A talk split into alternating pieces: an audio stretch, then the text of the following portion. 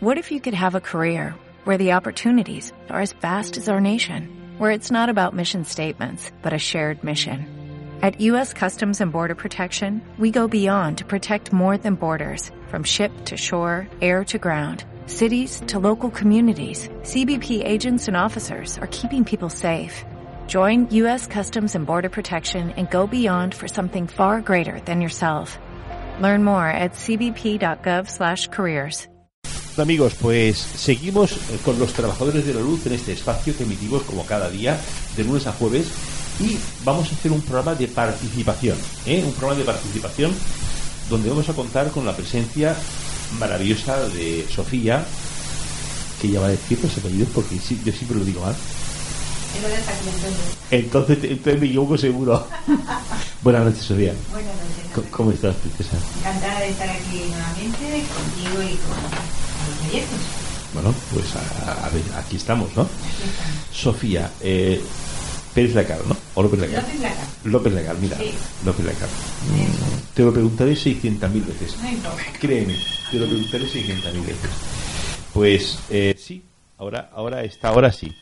Bueno, eh, esperemos que esta tarde o esta noche ya, pues la gente se anime a poder compartir sobre los temas que vamos a hablar desde el punto de vista médico y, y desde un punto de vista también un poco integral, un poco holístico, para que de esa forma podamos aunar lo que es la medicina alopática junto con lo que es la medicina eh, holística o integral, ¿no? En definitiva es lo que creo, en- a mi juicio y en mi opinión, que deberíamos de tener todos para tener una buena salud. Bueno, el, Sofía, Dime. mm, hay, hay una, una especie de dualidad, hay una especie de, de dualidad como mínimo entre la medicina alopática y la medicina complementaria o alternativa, como complementaria, ¿no? Que, sí, como a ti te gusta Sí, denominarla más. sí, más porque que- alternativa mm, es como yo la siento como algo como un poquito de, de lado, ¿no? Y no, no se trata de eso ni mucho menos. Yo yo soy médico, como como bien sabes, Antonio, soy ginecóloga y me especialicé dentro de mi de mi especia- especialidad en el cáncer de mama, pero igualmente practico otras terapias y desde el punto de vista natural porque creo que el abordaje del ser humano cuando hay un desequilibrio o enfermedad, si lo queremos llamar así también, pues hay que abordarlo no solamente desde el punto de vista físico, sintomático, sino también desde el punto de vista emocional, mental y, si me lo permites, también espiritual. Bueno, pues entonces, vamos a ver. Mm, Aquí continuamente en la emisora de Radio Sofía estamos hablando... Ah, una cosa importante, amigos. Cualquiera de vosotros, de vosotras, que tenga una pregunta para hacerle a Sofía, para, eh, pero tema muy elemental o cualquier... Porque mm, yo me imagino, porque eh, muy, muy elemental, porque muchas veces si la pregunta es, puede ser demasiado complicada, pues, sin, sin un diagnóstico previo, no sé si a lo mejor se puede decir algún Bueno, comentario. pero podemos intentar dar una respuesta lo más fácil, lo más cercana, sin tecnicismos médicos. y lo más entendible posible. Claro, porque de sea- eso se trata, el que podamos llegar y porque para eso están las academias y para eso están las universidades, el que los médicos tengamos un lenguaje fácil y que pueda llegar a todo el mundo, ¿no? Bien, entonces, el, eh, ¿cómo se combina, cómo se combina, mm, Sofía, cómo se combina la medicina tradicional alopática con la medicina mm, eh, al- complementaria? Yo eh, voy a decir algo que parece muy elemental, pero se ha de combinar con mucho amor. Y cuando digo mucho amor es eh, teniendo en cuenta cuando tienes como profesional delante a un ser humano, a una persona, de qué manera tú puedes darle las herramientas para que ese ser humano pueda llegar a tener su propia sanación o curación, aunque no es lo mismo tampoco para mí, ¿no? Pero creo que se puede llegar a integrar ambas porque las dos son necesarias. No creo que tenga que ser excluyente ni un lado ni el otro. Creo que tenemos que aunar cada vez más todo profesional de la salud, médicos o no médicos, eh, terapeutas, eh, enfermeras, auxiliares, es decir, todos los que nos de- dediquemos a la rama de la salud, tenemos que trabajar por un bien común, integrativo del ser humano. Que es la sanación o la curación de la persona. Para mí la sanación va más, va más allá que la curación, porque tienes que integrar el, el, porqué de ese desequilibrio que estás padeciendo, ¿no? O esa enfermedad que, al final te ha dado la cara en el cuerpo físico, ¿no? Y, y muchas veces eh, la sanación se puede dar sin tener, desgraciadamente o no, de tener que llegar a la curación. Es decir, puede finalizar la vida de ese ser humano y ese ser humano al final de todo su trayecto ha sanado, ha sanado muchas cosas en su camino a través de su enfermedad, aunque finalmente la curación haya podido ser posible o no. Entonces, eh, entendemos, entendemos, Sofía, que, que la persona eh, que tiene una enfermedad, que, que, que está molesto, que tiene alguna, alguna patología complicada y tal, eh, eh, se puede ver a múltiples factores y siempre Sí. o, o casi siempre de qué tipo. Yo creo que se debe de dar un abordaje. Primero, que mm, los profesionales tenemos que plantearnos qué nos gustaría también a nosotros si estuviéramos al otro lado, ¿no? Como yo digo, al otro lado de la mesa o en la otra silla.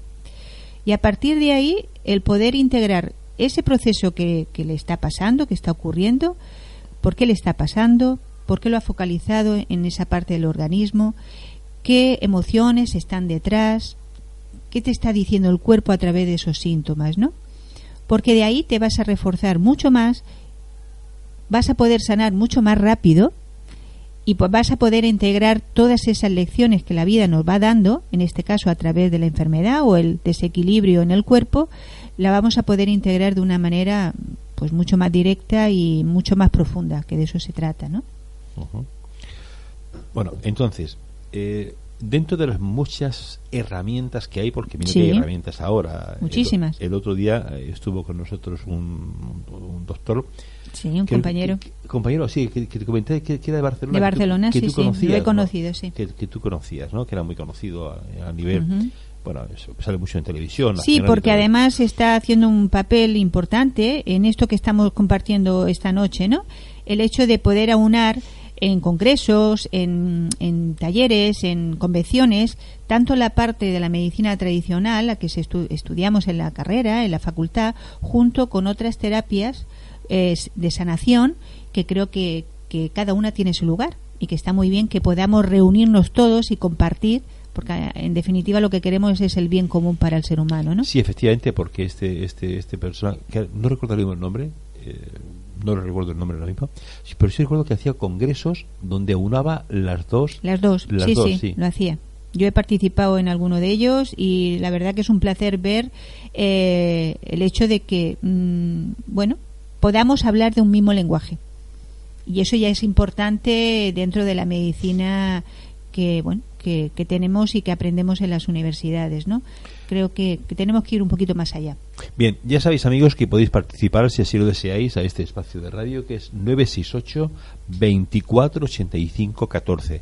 Eh, podéis decir, no sé, pues por ejemplo, yo tengo tengo an- ansiedad, tengo depresión, me duele la rodilla derecha, eh, tengo tal historia, entonces o cuál patología, y bueno, y ya pues y Que, Sofía se, pues que se animen si quieren preguntas ginecológicas, estoy abierta a ello, es mi, es mi- también mi especialidad. Yo no puedo hacerte preguntas si Sí, claro que puedes. No, yo no puedo. Yo no, no. Yo no tengo la experiencia esa. No tengo por... En esta vida, por lo menos, no. pero sabes de las inquietudes de las mujeres, ¿no? Ah, pues no lo sé. ¿No? Bueno, seguro que hay alguna oyente que, que podrá tener alguna inquietud y que la podamos compartir. Y, y bueno, Sofía, eh, el- hablando de inquietudes, eh, hablando de inquietudes gine- ginecológicas, hay muchas, eh, muchas, algunas chicas, algunas chicas que suelen tener en los ovarios Sí. un quistes, algo así, ¿no? Sí. Co- no sé qué Sí. nombre tiene eso ahora mismo. eso es lo que se llama eh, o bien ovarios multiquísticos o, o el síndrome del ovario poliquístico. Generalmente suelen darse en chicas jóvenes Ajá. Y evidentemente hay un desarreglo, un desajuste hormonal, sobre todo con mayor tendencia a la hormona que es el andrógeno, que es la hormona masculina. Y eso a veces se acompaña pues de que los ciclos, los ciclos de, nuestra regla, pues no sean lo eh, regulares que deberían de ser. Estas chicas pues suelen tener ciclos que a veces le viene la regla, otras veces no les viene, son irregulares en sí. Y si hacemos una ecografía, se puede verificar que esos ovarios tienen unas características ecográficas muy, muy, muy peculiares, porque son ovarios de mayor tamaño, pues porque tienen en su corteza, en la superficie, muchos folículos. Y diremos, ¿qué son los folículos? Pues son lo que en cada ovulación la mujer da lugar para que, eh, en teoría, pueda haber una fecundación, aunque hoy en día, pues bueno, mm, vamos a veces en contra de la madre naturaleza, como yo digo, ¿no? Pero como se quedan esa imagen, esos folículos quedan en la superficie del ovario, dan lugar a que esos ovarios sean más grandes de lo habitual, que no hayan ovulaciones correctamente, es decir, que esos folículos no eh, salgan del ovario y por lo tanto no puedan ser fecundados y trae consigo, entre otras cosas, esos desarreglos. Se acompañan a veces de aumento de lo que se llama hirsutismo, aumento del vello en, determinadas partes del cuerpo, o que el pelo eh, haya caída de pelo, o que sea más graso, es decir, todo ello acontece a una serie de cambios hormonales. Entonces, eh, eh, eso obedece, mm, esa es la, esa es la causa, ¿no? El efecto. Y, el síntoma. Mm, el síntoma es que son chicas que consultan en la, en la van a la consulta pues porque no le viene la regla adecuadamente o se pasan meses sin venirle la regla. Y claro, eh, tienen molestias como si le fuera a bajar la regla, pero no le baja. Eh, y desde el punto de vista, digamos, de la, de la emoción, ¿qué emoción es la que está ahí? Eh, Por lo general acontece... Dando, el follón. Todo lo que es un quiste, como bien dice la palabra, un quiste es como una dilatación de un conducto que puede estar ocupado, en este caso, por líquido. ¿sí? Entonces, eh, evidentemente hay emociones, como bien dice el quiste, que están enquistadas, ¿no? Y qué curioso que se estén enquistando a nivel de algo tan femenino y tan característico como, es el ovario. ¿De acuerdo? Luego eso acontece también con un patrón emocional, por lo general, porque esto no es dos y dos son cuatro, ¿vale? Sí, por, eso yo antes decía que, que, se daban una explicación lo mejor que se pudiera, sí. Es decir, no porque una chica tenga ovarios poliquísticos significa que su patrón emocional tenga que ser como ese concreto. Es en concreto, pero sí que hay eh, características porcentajes bastante avanzados, mm, que, bueno, que de, alguna manera se repiten, ¿no? Son chicas pues eh, bastante eh, súper responsables, suelen ser eh, chicas que que sobre todo funcionan también mucho con su parte mental más que con la parte emocional. Eh, les cuesta mucho expresar sus sentimientos, sus emociones. Suelen, eh, suelen ser eh, muy críticas consigo mismas, ¿vale? Y a veces también con los demás. Entonces es una manera de volver a reencontrarse con lo que es su feminidad, que a veces pues las mujeres lo, lo, dejamos a un lado, que no significa que no seamos femeninas, sino que conectemos con nuestra parte femenina. Conectar de un modo más potente. Con nuestra fuerza interior, sí.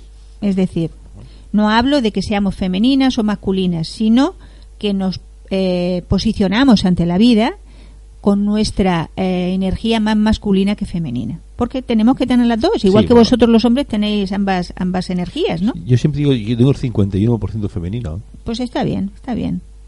Que así sea, Antonio. Que así sea. eh, eh Sofía, eh, entonces, por ejemplo, eh, en ese caso, ¿cuál es la, la, cuál, es la solución eh, más socorrida, tanto desde el punto de vista ginecológico alopático como desde el punto de vista ginecólogo holístico? sobre todo, también quiero, me gustaría compartir que, mm, por ejemplo, cuando a mí me viene alguien a la consulta, evidentemente hay una historia clínica por medio y en el cual esa chica o esa mujer me refiere sus síntomas y también hago como un perfil compartiéndolo con ella de cuáles son sus inquietudes, cómo lo está pasando, cómo está vivenciando todo eso, cuál es su entorno, en qué momento de su vida está, en qué etapa de su vida está, porque todo eso nos va a dar eh, pistas, nos va a dar información para abordar ese cuadro que en ese momento está teniendo o esos síntomas. ¿Eh? Porque si no nos quedaríamos en la superficie, si solamente vamos al ovario poliquístico, o vamos en el quiste en la mama, o vamos a la infección del virus, del H, del virus del papiloma humano en el cuello de la matriz, en fin, miles de, casos que pueden acontecer en una consulta ginecológica. Y hay que hacer, en mi opinión, un abordaje por qué le está pasando eso, cómo ella puede eso revertirlo, porque está en su poder, tomando conciencia de una serie de cosas y, por supuesto, regularizándole sus ciclos, bien desde el punto de vista alopático, con medicación, o bien con terapias alternativas que también o complementarias que le van a ayudar a que vuelva a regularizar su ciclo. Con lo cual, eh, digamos que su vida mm, eh, revierte en una mayor estabilidad, ¿no? Sí, porque del primer momento eh, que tomamos conciencia de por qué nos está pasando eso y por qué lo estamos focalizando, cada uno en, cualquier parte de nuestro organismo, eh? yo creo que eso nos da una, una amplitud de miras y además nos da la capacidad de decir, bueno, ¿quiero seguir teniendo esto en mi vida o no? Y de mí depende. Con ayuda en un primer momento, pero al final depende de cada uno de nosotros. Yo os aseguro que funciona y que de esa manera no pasamos a depender de una pastilla toda nuestra santa vida.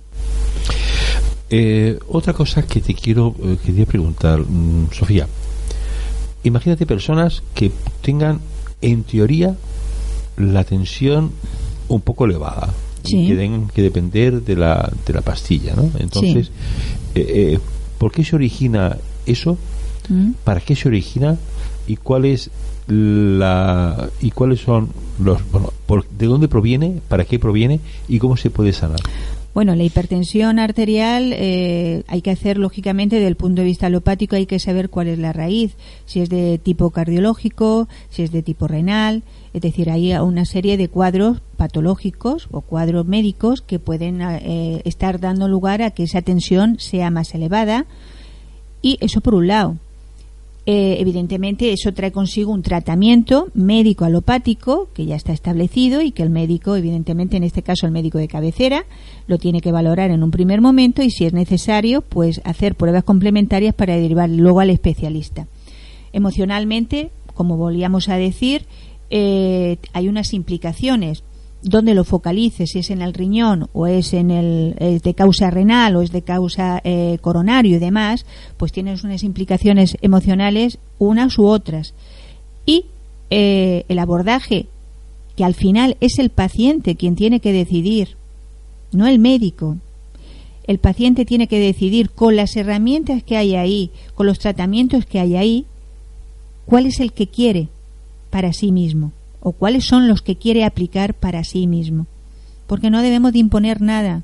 Yo creo que como profesionales tenemos que orientar, tenemos que acompañar, pero nunca decir lo que tiene que hacer. El paciente se tiene que implicar en su propio proceso de curación, si no, está delegando el poder únicamente al profesional para que le dé una pastilla, para que de esa manera le solucione el problema. Es decir, creo que tenemos que ser como, como pacientes, no pasivos, tenemos que ser activos junto con el profesional que uno decida desde su libertad acudir. Claro. Que te orienta, que te guía, pero la decisión aquí es tuya, corresponde Sí, pero para eso también le tenemos que dar las posibilidades que hay. Y a partir de ahí uno, en consenso y lógicamente con su, con su médico, ¿por qué no? Decidir de qué manera puede tener el abordaje para su mayor bien. El abordaje es el tratamiento, por así decirlo. Sí, claro el tratamiento, pero integrándolo todo, ¿no? Muy importante también eh, cómo está tu entorno familiar, cómo está tu vida en general, ¿no? Y, y, ahí poderlo hablar, es decir, que sea un espacio, la consulta donde, donde uno se pueda explayar y, y, bueno, contar cosas que a veces no, no, no nos atrevemos, ¿no? El médico tiene que ser, como yo digo, muy psicólogo también, ¿no? Y poder escuchar, no oír, escuchar. Si lo vas a es que en cinco minutos es difícil bueno, En cinco minutos, eh, yo lo sé porque trabajo tanto en la parte pública como en la privada. Los especialistas tenemos un poquito más de cinco minutos, pero bueno, un cuarto de hora, ¿no? Pero te puedo asegurar, Antonio, que en un cuarto de hora, aunque luego te pases un poco más, eh, se puede se puede decir algunas cosas, ¿no? Se pueden tocar puntos que hagan a la persona al menos plantearse otras opciones o plantearse cosas que hasta ese momento ni era consciente de ello. Bueno, por ejemplo, vamos ahora a hablar de cosas que pueden ser parecer comunes, ¿no? Por ejemplo, una cosa eh, común puede ser eh, la depresión, un, tema común puede ser el no, no descansar bien, no, no, bien por la noche, aunque aquí emitimos continuamente de del sueño y tal. eh, eh, ¿qué, qué patologías más, por ejemplo, una patología bastante común es dolor de cabeza? Sí, la ¿Eh? cefalea, dolor La de cefalea. cabeza, que la, la también... migraña es un tema bastante socorrido también, sí. Sí. Eh, a ver, son patologías o son desequilibrios, ¿no? A Emocionales siempre, ¿no? Hay un componente emocional muy importante. Ajá. Lo importante, valga la redundancia, no es llegar y decir, bueno, tómese usted esta pastilla y ya está. Puede tomarse esa pastilla, por supuesto, si así uno lo quiere, y para eso va al médico alopático, pero lo importante es saber por qué está focalizando en su cabeza ese dolor. Es decir, no nos quedemos únicamente eh, En el dolor. En el dolor, es decir, yo siempre hago el símil de una de una alfombra muy muy guapa que es nuestra personalidad, nuestro nuestro exterior y debajo, si no la limpiamos hay polvo, ¿no? Ajá. Entonces, ¿qué ocurre? Que si solamente damos una medicación, es la alfombra, que evidentemente te saca, te saca del apuro, te quita el dolor, pero el polvo siempre está ahí abajo. Está, abajo, sí. Claro. Mm, Si no sabemos por qué estamos focalizando con tanta eh, periodicidad ese síntoma o esos síntomas, nos quedaremos siempre a la mitad del camino. ¿Qué ocurre? Que a veces el levantar esa alfombra y sacar el polvo, pues lógicamente puede traer consigo un cierto disconfort, porque te hace enfrentarte a cosas propias tuyas que hasta ese momento quizás no querías, no podías o no estabas preparado, ¿no? O, o no querías, ¿no? o no querías.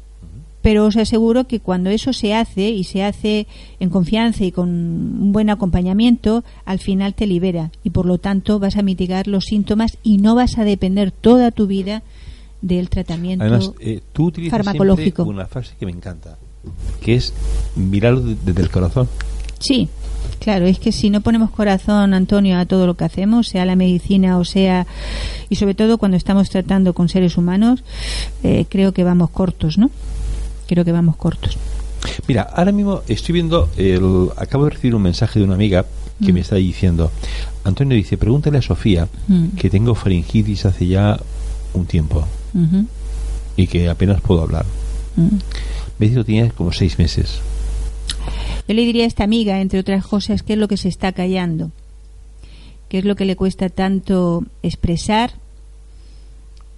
y cuáles son las razones por las cuales a veces le puede llegar a costar eh, tomar esas decisiones, el, el decir lo que piensa exactamente, el expresar, el expresar verbalmente lo que para ella puede ser importante o lo que no es y aprender también a saber decir que no cuando tenga que decir que no. No sé si eso le puede llegar o no le puede llegar. Es decir, que la faringitis, se- es decir, es un eh, Claro, es- callarse cosas que uno no, ver, no debe. cu- cuando hablo desde el punto de vista emocional, no me gustaría transmitir la idea de que esto es igual a esto. No, porque para eso tienes que tener a la persona delante, tienes que ver muchas cosas, ¿no?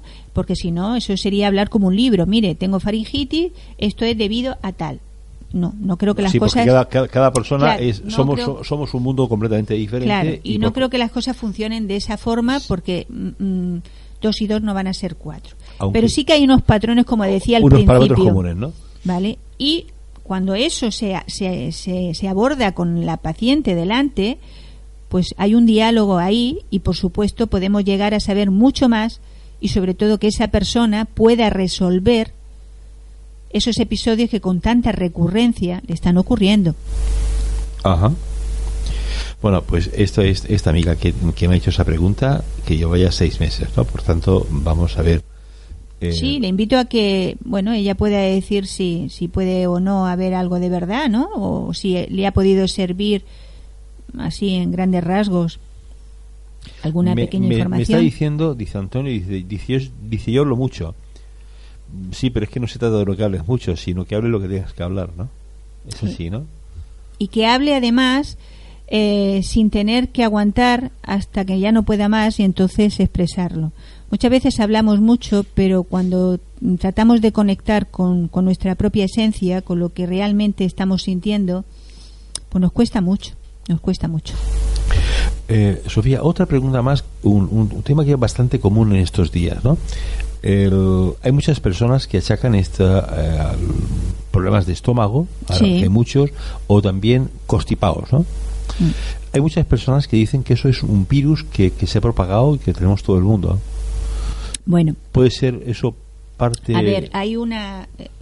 Como causas, evidentemente, si tenemos nuestro sistema inmunitario lo tenemos debilitado, que no, no es raro, que eso por el tipo de vida que llevamos la gran mayoría de personas, por el estrés, por el tipo de alimentación, que siempre abogo por una buena alimentación es la base para poder sentirnos mucho mejor, evitando una serie de alimentos como azúcares refinados, las harinas, eh, en fin, una serie de todo lo que es azúcar, todo eso va a provocar muchos cambios en nuestras articulaciones, en nuestras, mm, nuestros órganos en definitiva. Por lo tanto, para mí, empezando por una nueva, por una buena alimentación, es básico para una buena salud. En definitiva, saber comer bien, nutrirse, no hacer dieta, nutrirse adecuadamente. Respecto a lo que tú me estabas diciendo del estómago y de virus, claro que hay eh, patógenos, eh, virus, hongos, bacterias que pueden acontecer en nuestro cuerpo. En concreto, en el estómago, en la mucosa, eh, hay una bacteria que es el Helicobacter pylori, que es muy frecuente que cuando se hacen pequeñas biopsias, porque las personas van por molestias gástricas, por acidez, por ardor, por eh, digestiones muy pesadas, pues tras hacer una, una fibroscopia, es decir, visualizar la mucosa del estómago y tomar una muestra, se evidencia que hay en grado mayor de lo que debía ser esa bacteria y eso trae consigo pues gastritis o lo que significa erosión de la mucosa gástrica del estómago y que eso trae consigo por supuesto una serie de disconfort a nivel de lo que es las digestiones. Claro que pueden haber causas patógenas y como vuelvo a repetir, también hay causas emocionales, cosas que no se están digiriendo, cosas que eh, de alguna manera quedan ahí y no sabemos, como yo digo, mm, introducir y al mismo tiempo expulsar, sacar. Todo eso a la larga, porque eso no viene de un día para otro, dará una serie de síntomas en las distintas partes o órganos de nuestro cuerpo. Eh, Sofía, hay una. El otro día, eh, bueno, estuve haciendo un curso de, estuve haciendo un curso este fin de semana. Y me quedé bastante perplejo viendo una, un- un- una cosa pues, que, que vi, bueno, que tampoco eh, lo quiero decir en antena ahora, ¿no? Eh, pero pude ver un poco una persona eh, que tenía las energías muy bajas, Sí. bajísimas, o sea, bajísimas, ¿no? Mm, ¿De qué manera influye eh, eh, que una persona que tenga las energías físicas muy bajas para que puedan venir elementos extraños para, para seguir dándole el... para- Definamos elementos extraños, porque hay de muchos tipos, ¿vale? de todo tipo, de todo Claro. tipo. Me, me- sí, me refiero, es decir, en- energías energías no, no deseables, Vale. ¿vale? Bueno, si, si me hablas de energías, es una cosa, y si, me, si hablamos alopáticamente, pues de que, como decíamos, si nuestra energía está baja, si nuestro sistema inmunitario está bajito, vamos a ser mucho más vulnerables a cualquier eh, eh, infección, porque nuestro organismo no va a tener las suficientes defensas como para hacer frente a ellas. Y por lo tanto, mm, vamos a ser más vulnerables, como digo, a, ese, a esas posibles infecciones que pueden acontecernos, ¿no? Y si me hablas desde el punto de vista energético, cuanto más vulnerables estamos, eh, dependiendo también de nuestro estado anímico, dependiendo también de nuestro tipo de pensamientos, ¿de acuerdo? Eh, de cómo nos estamos eh, manejando en nuestra vida, atraemos energías afines a nosotros. Y por lo tanto, si esas, eh, estás vibrando con energías de baja vibración, es lo que va a acontecer en tu entorno. Y por lo tanto, eso te va a poder influir en tu cuerpo, en tu cuerpo emocional, físico y mental. Y por supuesto que están ahí. Bien, eh, vamos a recordar el teléfono, amigos, 968 24 85 14. 968 24, que aquí tenéis no, una oportunidad de oro para poder preguntarle a, Sofía López, La cal. la, ah, lo he dicho bien, ¿eh? Para poder preguntarle cualquier cosa que os preocupa. Ese comentario que hacéis pues en la cola del supermercado o en una reunión de amigas, ¿no? O sea, bueno, aquí tenéis la oportunidad. Eh, es- mm, Sofía, mm, mm, ¿existen muchos falsos mitos en el mundo de la, de la salud? Y si existen, ¿cuáles son los más potentes que tú puedas conocer? Bueno, eh, tendemos a, a tirar mucho de, no diría ya, no mitos, ¿no? Pero tendemos mucho a veces los profesionales a tirar mucho de casuística, de estadística, y evidentemente los estudios están ahí por algo y para algo. No, perdona, no, no se la pregunta bien. No, no te preguntaba a los profesionales, sino me refiero a, a nosotros, a, lo- a los pacientes. En la sociedad, eh, si Sí. tenemos muchos falsos mitos integrados en, en- en nosotros que no coinciden con la realidad. Mm, No sé exactamente eh, a qué te refieres con respecto al paciente. Yo creo que algo importante que debemos de, no sé si eso te puede contestar a tu pregunta, Antonio, es que cuando somos pacientes, ¿vale? Porque yo soy médico, pero también soy paciente en determinados momentos, tenemos, creo que sería bueno para nosotros empezar a pensar que nosotros somos los responsables de nuestra sanación. ¿vale? Que la sanación está en nosotros, que no tenemos que delegar el poder En el en, médico, nadie en en nadie. concreto. Sí, evidentemente, ponerte en manos de los mejores profesionales que los hay, ¿vale? En eh, tanto en la medicina alopática como en la medicina eh, esto complementaria, para de esa manera, tomando nuestra responsabilidad, seamos activos en nuestro propio proceso de curación. Yo creo que ya hemos pasado mm, la época de que eh, lo que dijera el médico va a misa, amén, y siento mucho que a lo mejor no pueda ser entendida por otros compañeros, pero mm, soy honesta y hablo desde cómo yo me manejo y como a mí me gustaría como paciente que, que también fuera posible, ¿no?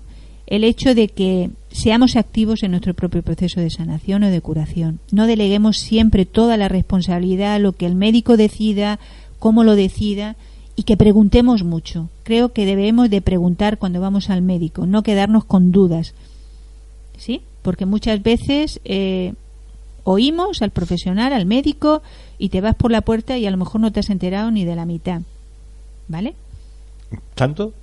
Sí, Eh, a veces sí, y sobre todo cuando son cosas un poquito difíciles de, De de- explicar. de explicar o procesos más importantes que no son muy agudos, pues yo creo que hay que ser valientes, hay que preguntar y si no entiendes algo, que te lo vuelvan a explicar, que para eso estamos, entre otras cosas. Bueno, Sofía, como tú sabes, eh, la inmensa mayoría de nuestros de nuestros oyentes son chicas. Sí. ¿Eh? Es cierto, ¿no? Lo sabes, Sí. ¿no? Lo has podido comprobar en más de una ocasión, ¿verdad?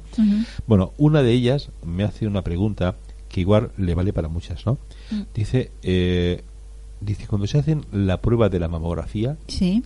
dice ella, ¿por qué no inventan una máquina más agradable para tratar algo tan sensible? Sí, le doy toda la razón, porque dependiendo del técnico que tengamos, eh, pues y dependiendo, por supuesto, eso por parte del profesional, pero también del, del tamaño de nuestra mama, ¿de acuerdo?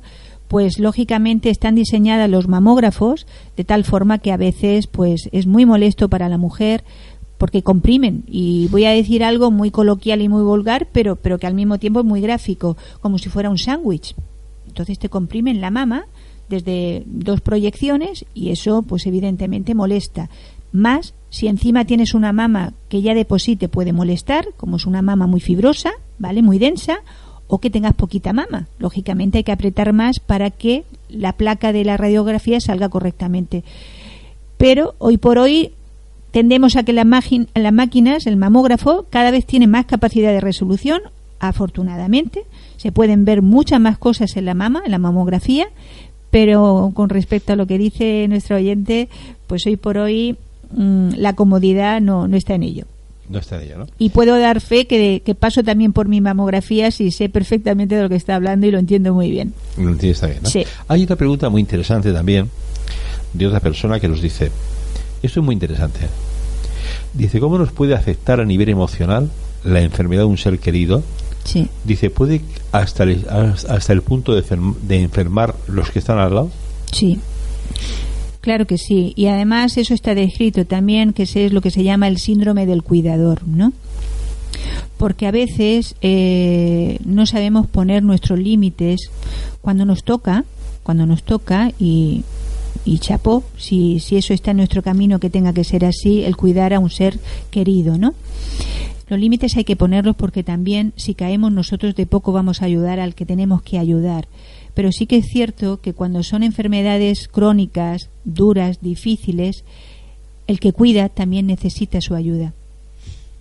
Porque si no, al final cae también.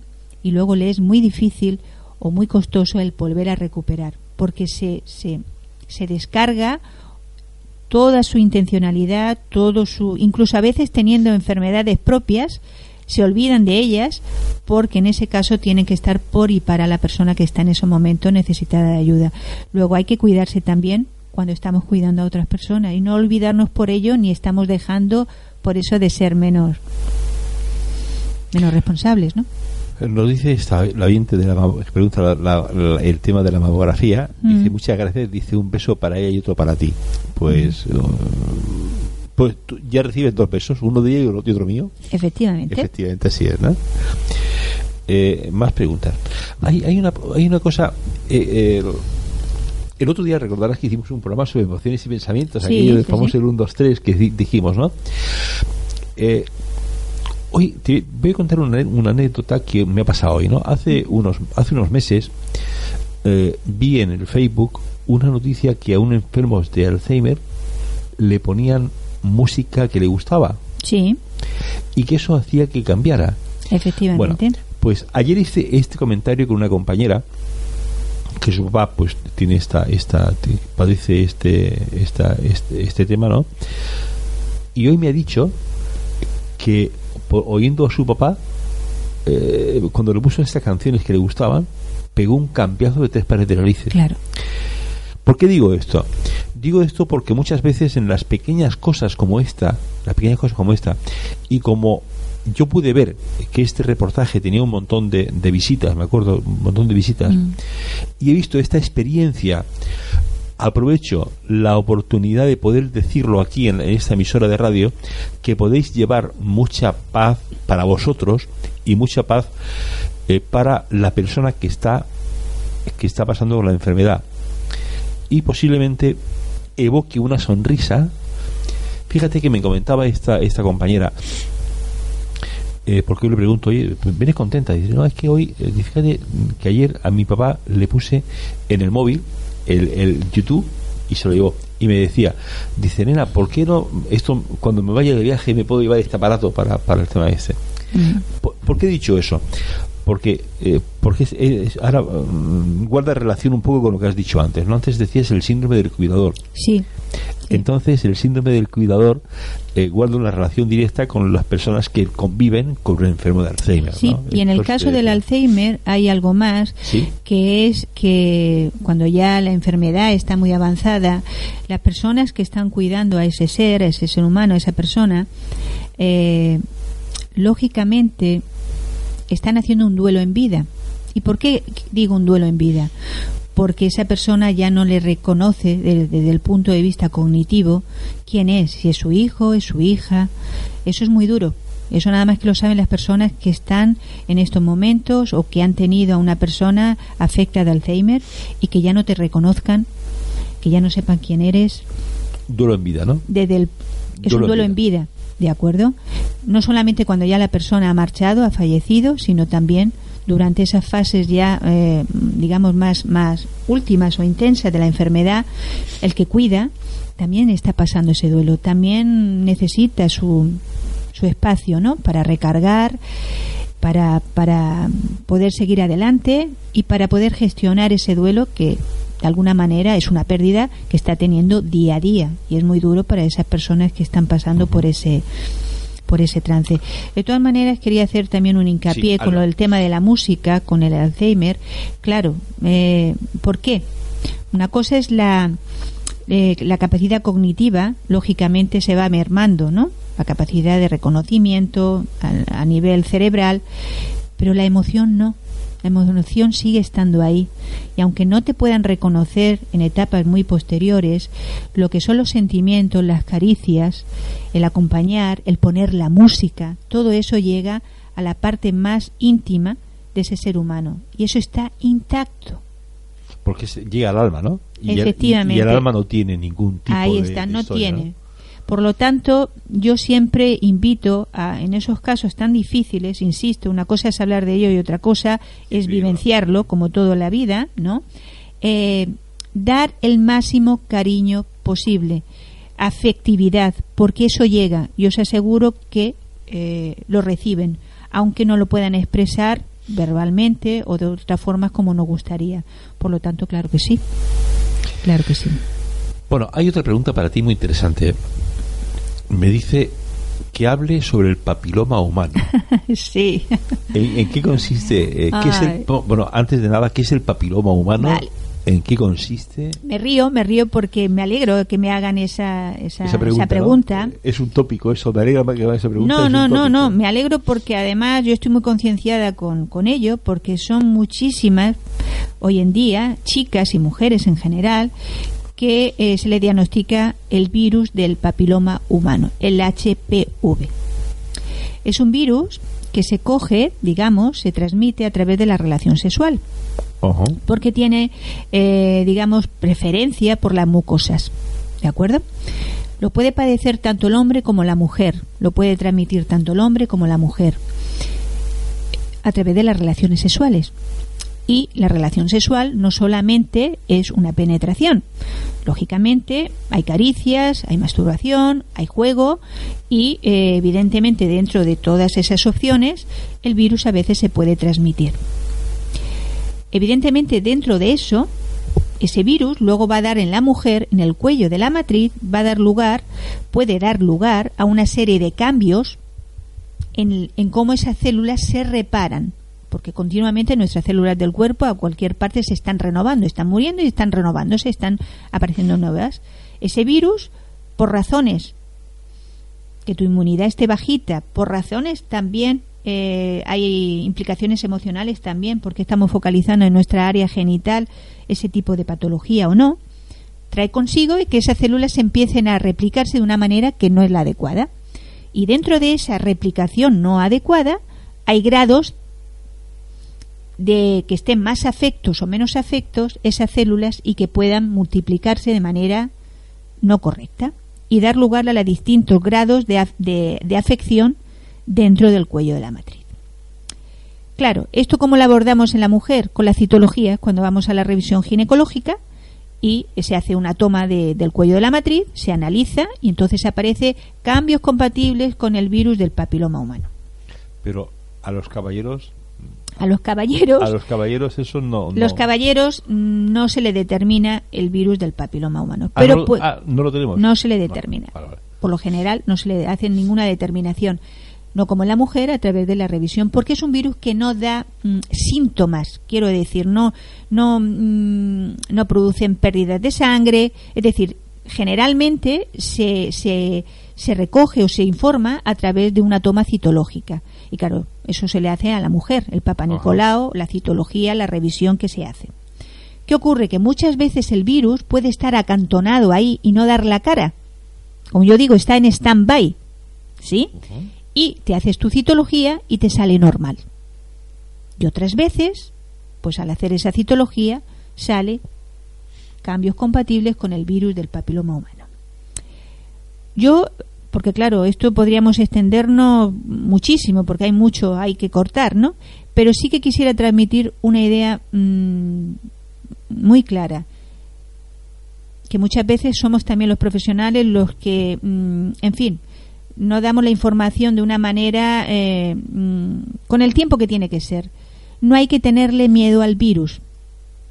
Presencia de HPV, virus del papiloma humano, no es igual a cáncer.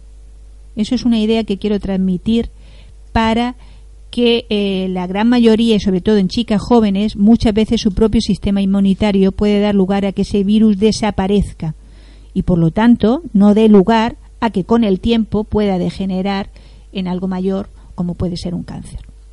Luego, eso sí, acudir a hacerse sus revisiones, sus controles, tomar una serie de medidas que aumenten tu sistema inmunitario, hacer cambios en tu alimentación, en tus hábitos sexuales y vivir con conciencia, pero vivir sin miedo a que el virus del papiloma humano tiene que ser igual a cáncer. Me, me hacen una pregunta también que es, es referente a esto, ¿no? Eh, pregunta si es contagioso.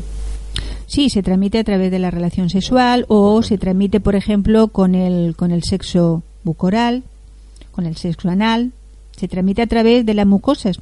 ¿eh? Por eso decía que no solamente es con una penetración ni eh, un preservativo lo va a evitar al 100%. Pero por supuesto hay que utilizarlo sobre todo cuando hay cuando hay relaciones de riesgo o cuando no conoces al, al partener o, o el partener no te conoce a ti, ¿no? Bueno, eh, ¿y cuando lo has sufrido puedes volver a tenerlo? Puedes, puedes volver a tenerlo. Es Si hay una reinfección, puedes. Pero si has hecho los cambios pertinentes, em, será muchísimo más difícil que eso ocurra. Y esos cambios hay que, hay que, hay que manejarlos también. ¿Te das cuenta que preguntan más inteligentes las, las chicas? Menos mal que... Hombre, porque todo esto, mm, por suerte, por desgracia, la padecemos, nos da la cara mayoritariamente la mujer, ¿no? Porque también acudimos al profesional y porque nos ocupamos de nuestra sexualidad, ¿no? Sí, los caballeros tenemos el tema de, lo, de la próstata, ¿no? Sí. Las chicas tenéis el otro tema, ¿no? Cuando vais, cuando vais. Cuando vamos, sí, sí, sí. Os cuesta, os cuesta mucho. Eh, eh, ¿es, muy- es, es muy habitual el cáncer de próstata en, en los caballeros? Es muy habitual eh, hoy en día. También hay eh, factor hormonal, factor alimentario, hábitos de vida, que haya, porque a, a partir de cierta edad la, la próstata, como tal glándula que es, empieza a hipertrofiarse. Hipertrofiarse significa empieza a agrandarse, ¿vale? Por, bueno, por edad y por los cambios que estoy diciendo, ¿no? Pero también es muy importante eh, lo que decía, los hábitos alimenticios, los hábitos de vida, para que eh, no favorezcamos que esas hipertrofias, esa, esa replicación de las células puedan o no derivar en algo más. Y es tan fácil como igual que las mujeres vamos al ginecólogo, pues los caballeros podéis ir a partir sobre todo de los urólogo, ¿no? 45 50 años, pues hacerse una revisión con el urólogo o con el andrólogo, sí. Bueno, te dejo, eh, te dejo en antena porque voy a llevar al, al uro ahora mismo. Porque no he llamado hace, que no, hay- no, no es una broma, es una broma. Que te quiero decir que no, que no, vamos, que nunca he ido yo a una revisión. Con lo cual, fíjate, me está sirviendo a mí. Sí. el tema de urología. Yo creo que ten- tenemos que tender todos a hacer una medicina preventiva, no curativa. Eso nos cuesta a veces, ¿no? Y con esto no estoy abogando porque tengamos que estar continuamente de médicos, no, al contrario. Lo que se trata es que no tengamos que ir al médico, aunque eso no lo debería de decir, pero, pero es así. Es decir, eh, que tengamos una calidad de vida lo más óptima posible para que no tengamos que ir a un profesional. Y que si vamos, también sea de manera preventiva para que de esa forma pues no nos encontremos luego con situaciones que pueden costar un poquito más de resolver. Hablando de medicina preventiva, Sofía, imagínate eh, un chico, una chica, un, un ser humano. Eh, según tú, eh, eh, ¿qué, qué qué patrones comunes debiera utilizar siempre en su vida cotidiana eh, para como medida preventiva? Es decir, me, me explico. Una alimentación, has dicho sana, Por ¿no? supuesto, para mí es la... Una eh, nutrición, perdón. sí, una alimentación, una nutrición. eh, para mí es el, los cimientos de la casa. Creo que no hay que La empezar... nutrición. La nutrición. Cómo nos alimentamos, de qué manera y cómo nuestro me- metabolismo está funcionando o no. Por supuesto, qué hábitos tenemos en nuestra vida, en nuestro trabajo, el estrés, ¿vale? Que tanto utilizamos la palabra estrés, pero que, que- está ahí en el día a día. Cómo gestionamos nuestras creencias, nuestros ¿Se pensamientos. utiliza bien la palabra estrés? Bueno, mm, yo creo que no. Utilizamos para todo estrés, pero en definitiva es que el estrés también está en una gran mayoría por el ritmo de vida que llevamos todo ser humano, ¿no? Hoy en día, ¿no? Y luego, como bien decía también, cómo estamos gestionando nuestros pensamientos, nuestras creencias y nuestras emociones. Creo que también debemos de poner un poco de atención porque eso nos va a dar lugar a en qué punto de nuestra vida estamos, cómo nos sentimos con nosotros mismos, ¿no? Si hay algún disconfort, si nos atendemos realmente cuando no nos sentimos bien y cuando tenemos que vivir en plenitud, disfrutarlo, por supuesto, porque también tenemos muchísimas cosas buenas que a veces pues no nos damos cuenta que están ahí y no las vivenciamos como tal, ¿no? Tengo otra pregunta para ti, Sofía. Me dice una persona que qué factor juega el sexo en, en la plenitud de la vida. ¿Que ¿Qué factor juega el sexo sí, en? en la vida, en la vida en general, en la, en la vida de sanidad. Hombre, yo creo que el sexo es una parte integral del ser humano. Se tiene que, como yo digo, ¿por qué no? Se ha de practicar con conciencia. Y cuando digo con conciencia es de una manera sana. Eh, para mí, cuando muchas veces me preguntan en la consulta, oye, doctora, es que mm, mi pareja practicamos esto, eh, ¿qué le parece? ¿Está fuera de lugar? Y yo siempre le digo, fuera de lugar nada. Es decir, si la pareja, los dos estáis en el mismo barco y los dos estáis de acuerdo con esas prácticas dentro de vuestra sexualidad, nadie tiene que decir si eso es bueno o es malo. Al contrario, lo importante es que los dos Estoy de acuerdo. estén de acuerdo y quieran lo mismo, no que sea uno a costa del otro, porque entonces el barco al final zozobra. Ajá. Pero si, sí. si es pareja es dos, ¿no? Sí, Aunque pareja es de más, ¿no? aunque hay parejas de más y todo está bien siempre y cuando eso sea consensuado en la misma pareja y nadie ahí tiene que dar ningún hablar mm, categóricamente, ¿no? Es algo muy particular. Claro, y menos alguien ajeno a la película. y menos alguien ajeno que cada pareja es un mundo, pero por supuesto que forma una parte muy importante, pero hay que vivirla de una manera sana. Bueno, entonces, sexo, nutrición, eh, falta... Sexo, nutrición, sí. Sexo, nutrición, pensamientos positivos, ¿no? Sí, Pensamientos sí. positivos. Higiene mental, higiene sobre mental, todo. Creo que eso es, es- es fundamental. Emociones saludables. Sí, sí. Eh, ¿Queda alguna cosa más en, el- en esa en esa en esa Rodearnos de buena gente, rodearnos de gente con los que nos sintamos a gusto, con los que no tengamos que estar haciendo eh, ningún paripé, que hablemos un mismo lenguaje, que sepa- sepamos interactuar los unos con los otros, aceptando con aceptación. Yo creo que, que son cosas que parecen muy básicas y muy elementales, pero que luego las tenemos que integrar. Y cuando digo integrarlas no es solamente a nivel mental, eh, con la palabra, sino algo mucho más interno, ¿no? Más, más profundo para las, que las personas que uno considera tóxicas, eh, que uno considera tóxicas y que tiene que tener relación con ellas, ¿cómo afecta eso al, al ser humano? A ver, eh, no podemos tampoco pretender vivir en una burbuja, ¿de Sí, acuerdo? bueno, y, y, y que todo es maravilloso. y que todo es maravilloso o una burbuja aislándonos de aquellas personas con las cuales pues no sintonizamos, ¿de acuerdo? Porque tenemos que sabernos relacionar con todos porque de todos aprendemos, tanto lo que quieres como lo que no quieres en tu vida, ¿no? Pero sí que es, eh, por otro lado, cuando la relación llega a ser, como tú bien dices, tóxica, eh, dañina, uno también tiene que saber poner los límites, porque eso es quererse, eso es respetarse a uno mismo. Y si tiene que decir, eh, no puede seguir formando parte de mi vida en estos momentos, pues también tener la honestidad Con y la valentía, con amor, con amor, siempre con respeto, pero decir, mm, no puedo seguir permitiéndome esto porque me hago daño y porque no soy feliz. Y creo que eso es un beneficio tanto para uno mismo como para la otra persona. Luego, creo que en el equilibrio tiene que Lo estar que se todo, se ¿no? recibe, ¿no? Sí. Insisto, no podemos pretender eh, estar siempre únicamente con personas con los que si- sintonizamos. Tenemos que saber relacionarnos con, con todo tipo de personas, pero cuando eso llega a grado mayor, uno también tiene que saber gestionar sus límites. Y eso es respetarse, como bien decía, a uno mismo. Sí, que es, que es también es un factor importante eso, Mucho, del respeto a sí mismo. ¿no? A veces pretendemos que nos respeten, que nos acepten, cuando los primeros que eso no lo hacemos con nosotros mismos, bueno, no lo hacemos con uno mismo, ¿no? Y creo que todo eso debe de empezar por uno. O sea, que eso también influye mucho también después en la, eh, después el cuerpo puede- Absolutamente, puede, porque si no- después pumba, ¿no? También eh, creamos expectativas en el otro que yo creo que honestamente tenemos que gestionarlas primero con nosotros mismos.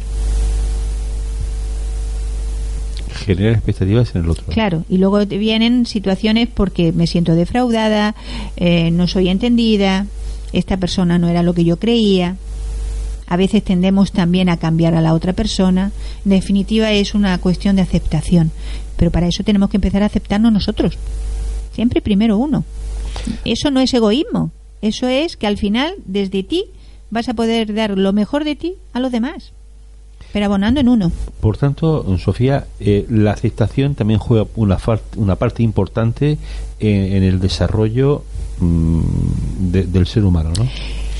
Mira, Antonio, yo creo, es una opinión particular, claro, pero que si todos, todos practicáramos más la aceptación, primero de uno mismo, como yo digo, cuáles son mis limitaciones, qué cosas buenas y positivas tengo, cuáles son aquellas cosas que me gustaría poderlas cambiar para sentirme mejor y aceptar al otro tal cual es, tal cual es, tendríamos unas relaciones mucho más eh, equilibradas y mucho más sanas, porque evitaríamos muchas de las de los conflictos o las confrontaciones que a veces tenemos por el llevar la razón o porque el otro tenga que ser como yo creo que deben de ser las cosas.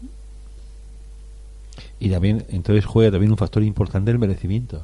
Por supuesto, es que para empezar a abonar en uno, para empezar a respetarse, a quererse, a aceptarse, uno tiene que sentirse merecedor de que eso es así.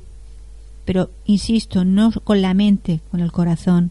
Es como yo digo muchas veces a los pacientes cuando están conmigo o estamos juntos, eso hay que sentirlo en la piel, en la piel. Cuando uno llega a sentirlo en la piel, eso es que está integrado. Y eso no hay quien te lo mueva más, porque lo has integrado. Bueno, como yo sé también que hay una frase, que una, una palabra, que se la voy a decir yo, si me con tu permisa, que es también eh, muy importante en esto, mm. y la palabra es agradecimiento. Por supuesto. Te agradezco enormemente, Sofía, que estés aquí esta noche. Gracias por estar siempre, a, siempre dispuesta a atender la llamada de, Ondas y Radio 2000, pues para llevar mensajes de todo tipo. ¿eh? Gracias por, por, por ser como eres. Yo te agradezco también la oportunidad que me das de poder compartir este rato con todos los que quieran escucharnos, contigo, por supuesto. Y es una bella palabra la que has dicho y que también invito a que la hagamos nuestra cada día. agradezcamos, agradezcamos todo lo bueno que tenemos, todo lo bueno que tenemos y que a veces no somos conscientes y que desde ese agradecimiento demos lo mejor que tenemos pues para, para todos. Pues agradecido enormemente, Sofía. Gracias. A vosotros.